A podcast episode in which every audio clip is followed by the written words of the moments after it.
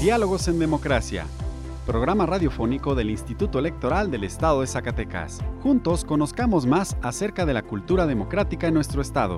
Escúchanos todos los miércoles a las 4.30 de la tarde por el 97.9 de FM del Sistema Zacatecano de Radio y Televisión. Diálogos en Democracia.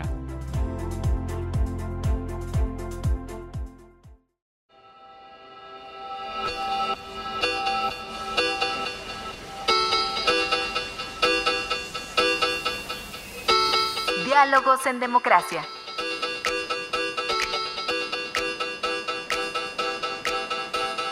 Elecciones, debates, participación. Un espacio para la cultura político-electoral. Diálogos en Democracia.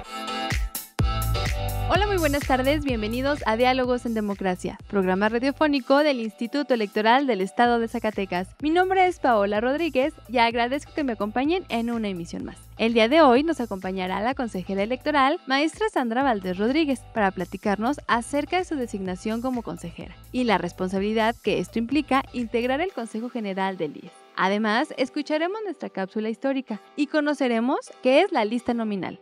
Sin más, vamos a la información del día de hoy. Diálogos en Democracia. Esta semana en la historia. Efemérides.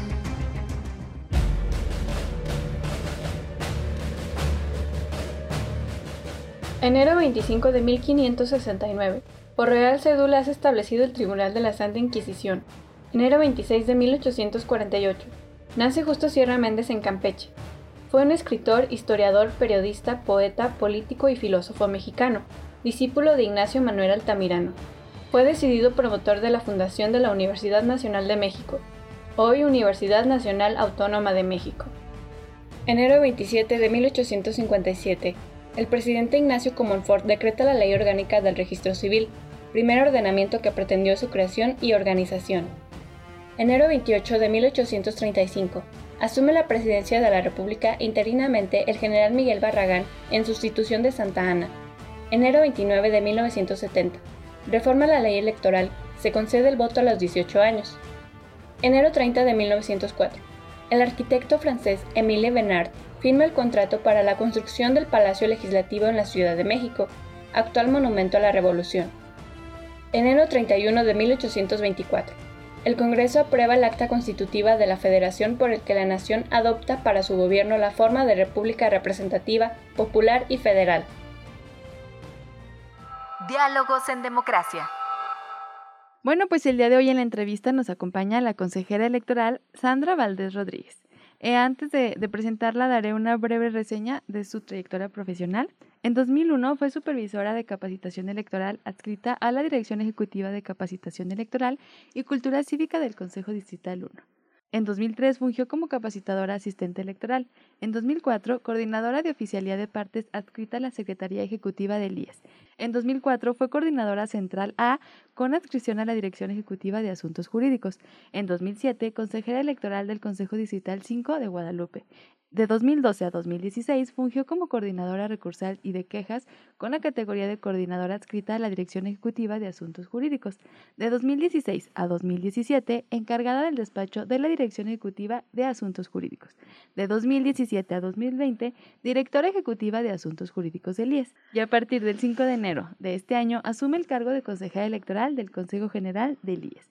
Consejera, muy buenas tardes, bienvenida a Diálogos en Democracia. Muy buenas tardes, Paola, gracias por la invitación y un saludo a todas y a todos tus escuchas. Muchas gracias, pues es un gusto tenerla el día de hoy, eh, primera vez como ya consejera electoral, integrante del Consejo General, cosa que nos da muchísimo gusto tenerla este día en el programa. Y pues hoy platicaremos acerca de eh, cómo es la designación ahora ya como consejera y las actividades que vienen.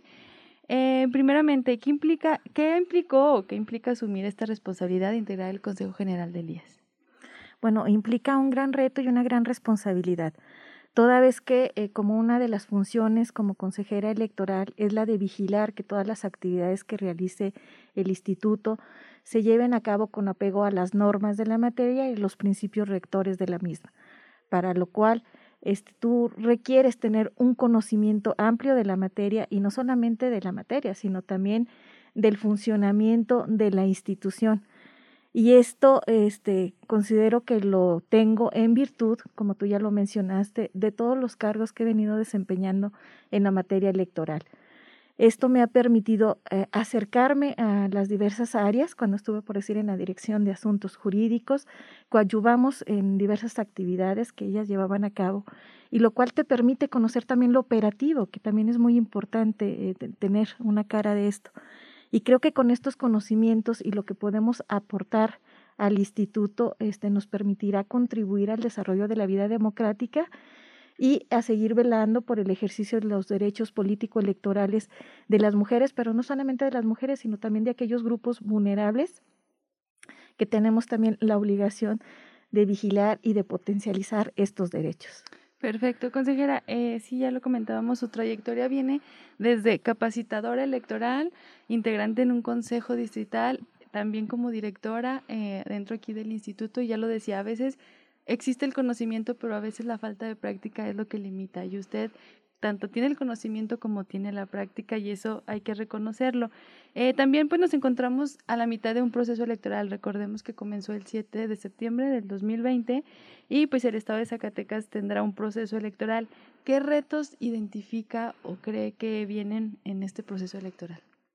Bueno, creo que uno de los retos importantes será el uso de las tecnologías.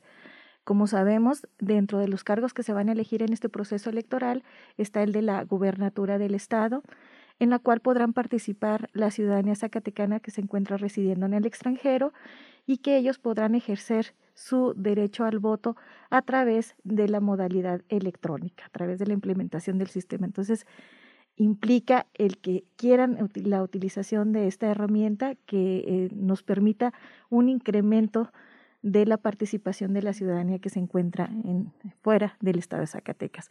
Otro de los retos que también sabemos es que derivado de esta pandemia que estamos viviendo a nivel mundial, nacional y estatal, derivada por el COVID-19, nos implica un nuevo replanteamiento del desarrollo de las actividades. ¿Cómo lo vamos a hacer a efecto de poder salvaguardar la salud tanto de nuestros funcionarios electorales como de la ciudadanía? Entonces, esto implica nuevos planteamientos, eh, nuevas cuestiones económicas que antes este, pues no, no, no había necesidad de plantearlas. También otro de los retos que va a ser incluso para los candidatos y los partidos políticos es replantearse de nueva cuenta cómo van a realizar las campañas, cómo van a llegar a la ciudadanía, porque también tendrán que observar estas reglas sanitarias que nos han este, implementado organismos internacionales a efecto de que las podamos seguir y que también están implementadas en los diversos ordenamientos que ha emitido la autoridad electoral. Entonces creo que estos son los principales retos a los cuales nos vamos a enfrentar y que ya lo estamos haciendo, ya se están haciendo las planeaciones pertinentes para poder tener unos buenos resultados con la ciudadanía. Consejera, pues no es cosa fácil eh, tanto realizar elecciones como estar al frente de ellas. En este caso, usted con los demás consejeros que integran el Consejo General, pues es una tarea importante de mucha responsabilidad y sobre todo que pues ahora llegan ya con un consejo, ustedes lo, lo llegan a integrar, a completar. Usted como consejera, ¿qué aspectos le gustaría eh, integrar o qué visiones trae para este órgano electoral, tanto ahora en proceso electoral como fuera también de proceso electoral, porque recordemos que el Instituto Electoral del Estado de Zacatecas no solo trabaja en proceso electoral, como algunos pudieran pensar, dentro del instituto siempre hay trabajo, haya o no haya elecciones. Sí, mira, esto creo que es muy importante. Yo siempre he dicho que la base de las instituciones es su personal. Siempre eh, sabemos que una institución si no tiene fuerte su base, pues realmente termina derrumbándose. Y eh, tenemos que reconocer que si bien contamos con eh, personal que siempre se ha comprometido con los fines y las actividades institucionales, es importante que se les capacite, que se les capacite de manera continua en cada una de las funciones que realizan y creo que uno de los compromisos es fomentar esta capacitación. Sin bien Sabemos que con la implementación del servicio profesional nos hemos dedicado un poquito abocado más a lo que es esta rama. Es importante que todo el personal reciba esta misma capacitación, sea del servicio profesional o de rama administrativa. Entonces creo que uno de mis compromisos es lograr esta capacitación que se dé de manera continua, como se tiene programado en diversos ordenamientos, Y asimismo creo que otra eh, de las cuestiones que es importante que se retome por parte de la autoridad administrativa electoral es el uso de las urnas electrónicas. Recordemos ya que en los procesos del 2010-2013 ya se hicieron diversos ejercicios precisamente no vinculatorios en jornadas electorales en los municipios de Zacatecas, Guadalupe, Jerez y Fresnillo con buenos resultados la ciudadanía este, aceptó muy bien la, eh, la, implementación o el uso de la urna electrónica y creo que es uno de los aspectos que debemos de retomar. Perfecto. Consejera, y pues dentro de, de, del Instituto Electoral, eh, la Junta Ejecutiva, se crean comisiones para el mejoramiento y pues mejores resultados de estas áreas y direcciones que integran el instituto. Usted es la presidenta de la Comisión de Paridad entre los Géneros aquí del instituto. Eh, obviamente, pues es un tema muy extenso, hay muchísimas actividades dentro, tanto de esa área como de las otras, pero en forma breve, ¿qué viene, qué hay ahorita este, dentro de, de esa comisión? Bueno, efectivamente, como tú ya lo mencionaste, eh, integro diversas comisiones, un promedio más o menos de seis comisiones pero presido únicamente una, que es la Comisión de Paridad y que tiene una de las funciones también muy importantes y relevantes. Es vigilar precisamente que se cumpla con las disposiciones eh, relativas a paridad de género, tanto en el registro de candidaturas, que es lo que ahorita tenemos en puerta por proceso electoral. Pero efectivamente, como tú ya lo mencionabas, las actividades no se enfocan únicamente en procesos, sino tenemos actividades de manera continua. La Dirección Ejecutiva de Paridad tiene este, varios ejes rectores que se encarga ella de, de, manejar, como es la difusión, como es la vinculación, como es la capacitación que se tiene. Este, se tienen, por decir, programas para poder potencializar los derechos político-electorales de las mujeres, donde se les hace del conocimiento qué normas las protegen, cuáles son los derechos que tienen, cómo pueden ejercer estos derechos. Se cuenta también con un micrositio que es muy importante de paridad y género, donde también se les informa esto mismo, o sea, cómo pueden ejercer estos derechos al momento de querer participar y al momento de ejercer los cargos de elección popular, donde pueden encontrar diversa información que es de utilidad para qué, para su propia preparación y conocimiento de la materia electoral. Este, también eh, se tiene un programa, te decía yo, de manera continua de eh, capacitación que se da, este, se hace una vinculación con diversas instituciones para llegar a las mujeres, ya sea estudiantes de los municipios que ya están ejerciendo los cargos, etcétera.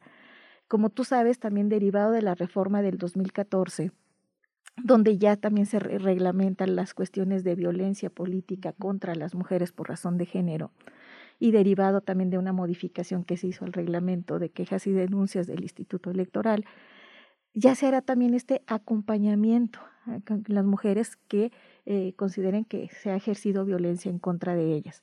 Para esto la dirección ya trabajó infografías para informarles, darles a conocer que ya se cuenta con este procedimiento, qué etapas se tienen, qué características se tienen que este, reunir, etcétera, a efecto de eh, hacer, eh, acercarse más con la ciudadanía, que es quien puede ejercer este derecho.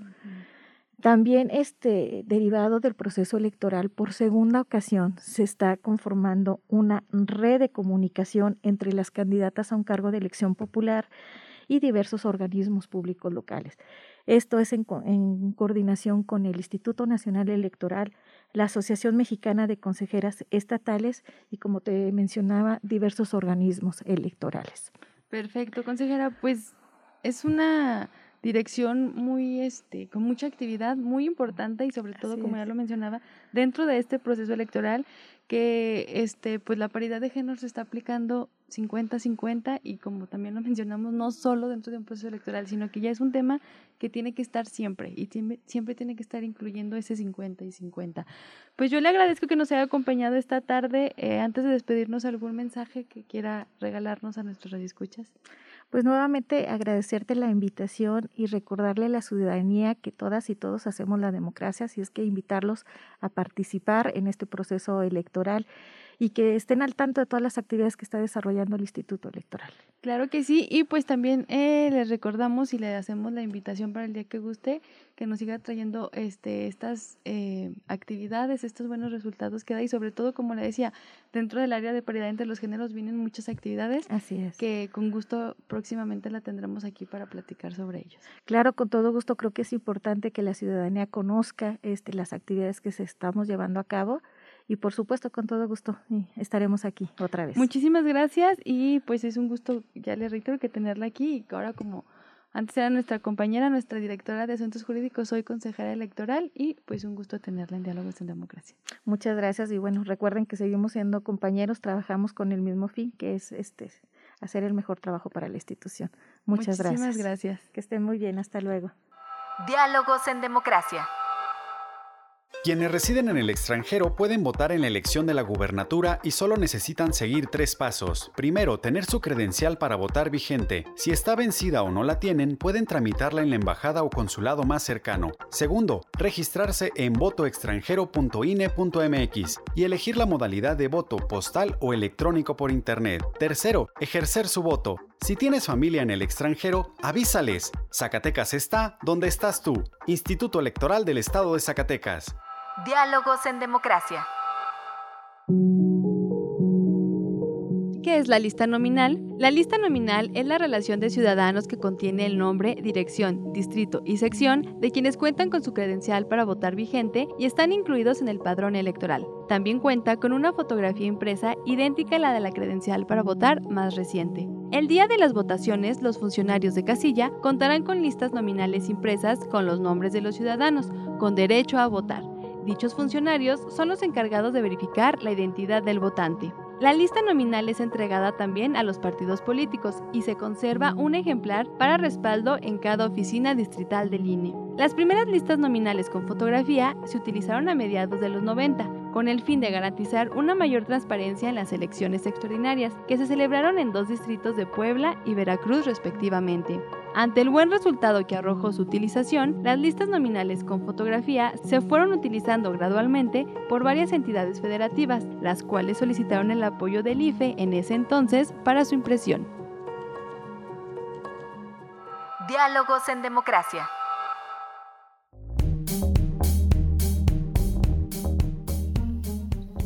¿Te has preguntado qué implica cumplir 18 años en México? Pues comúnmente nos dicen, ya eres mayor de edad. Y en términos de democracia, te podemos decir que ya eres un ciudadano. Es decir, una persona con derechos y obligaciones reconocidos en nuestra Constitución y en las leyes e instituciones que de ella emanan. Sin embargo, ¿sabes por qué se tiene establecida esta fecha y desde cuándo? Para responder a esto debemos tener algo de contexto histórico. La mejora a la vida democrática en México había tenido importantes momentos. En 1953 se inició una serie de reformas constitucionales que reconocieron el derecho al voto de las mujeres, y en 1968 se creó el sistema de diputados de partido, que posibilitó la participación de las minorías en la conformación del Congreso de la Unión, buscando así cambiar la imagen del autoritarismo por una de flexibilidad en el sistema político. Pero la presidencia era encabezada por Gustavo Díaz Ordaz y los diversos movimientos sociales que se habían presentado durante su gobierno, especialmente el movimiento estudiantil de 1968, exhibió la cara autoritaria del Estado.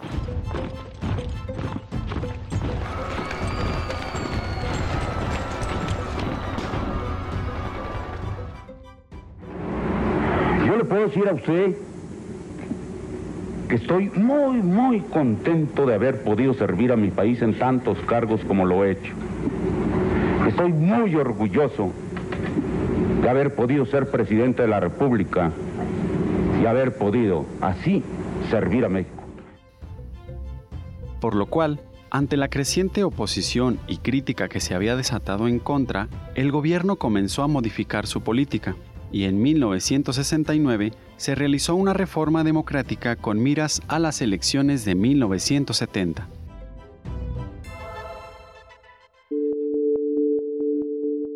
Dicha reforma modificó el artículo 34 constitucional, así como los artículos 52 y 60 de la entonces Ley Electoral Federal y se redujo la edad para el goce de los derechos políticos, pasando de los 21 a los 18 años cumplidos.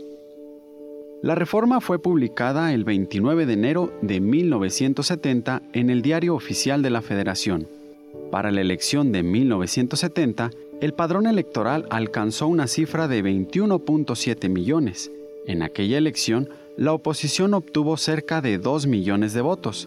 Para este año 2020, el padrón electoral asciende a más de 88 millones de electores. ¿Y tú, conocías esta historia? Compártenos tu opinión a través de las redes sociales. Mi nombre es Víctor Trejo y te agradezco que me hayas escuchado.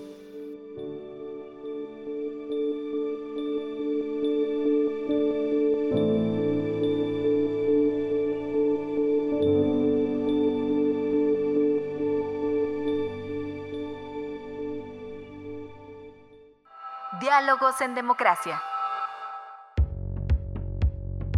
¿Sabías que los observadores electorales son ciudadanos mexicanos, facultados por la ley para observar los actos de preparación y desarrollo del proceso electoral, así como los actos de la jornada electoral? Todos los ciudadanos en pleno goce de sus derechos civiles y políticos que manifiesten su interés en ser observadores electorales deberán acreditarse. ¿Cómo acreditarse? Elabora un escrito de solicitud para tu acreditación. Asiste a los cursos de capacitación, preparación o información que imparta el instituto y los organismos públicos locales o las propias organizaciones que pertenezcan los observadores electorales. No debes de ser miembro de organizaciones o partidos políticos ni candidatos a puestos de elección popular en los últimos tres años anteriores a la elección.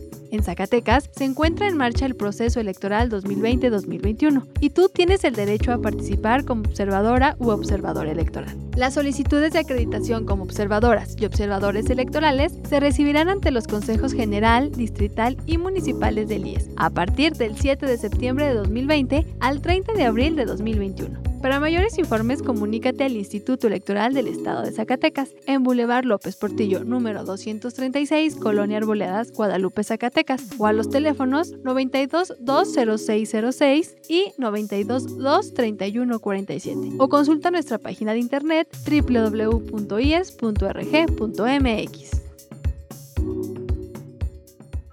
Diálogos en Democracia. Breves electorales. El Consejo General del Instituto Electoral del Estado de Zacatecas, en sesión extraordinaria, confirmó que la fecha para recabar apoyo ciudadano para aspirantes a candidaturas independientes será hasta el 31 de enero. La fecha para presentar la solicitud de registro preliminar el día 3 de febrero de 2021 y el plazo para el registro de candidaturas a cargos de elección popular será del 26 de febrero al 12 de marzo de 2021. Si vives en el extranjero y ya tramitaste tu credencial de elector, te recordamos que debes registrarte en la lista nominal de electores residentes en el extranjero. La fecha límite de registro es el 10 de marzo. Para conocer más del voto de las y los zacatecanos residentes en el extranjero, ingresa a www.votoextranjero.mx o puedes llamar sin costo desde Estados Unidos al 1-866-986-8306 o desde el resto del mundo por cobrar al número 555 4819 8997. La maestra Brenda Mora Aguilera, consejera presidente de la Comisión Especial del Voto de las y los zacatecanos residentes en el extranjero, acompañada de la maestra Blanca Estela Cerda, encargada del despacho de la Unidad del Voto desde el extranjero, participaron en una reunión virtual con el doctor Katsun Ishikawa, director de la Oficina de Estudios en el extranjero de Centro para el Compromiso Internacional de la Universidad Trinity en Texas, Dentro de la reunión se vislumbraron diversas estrategias para incentivar la participación y voto desde el extranjero. Diálogos en democracia.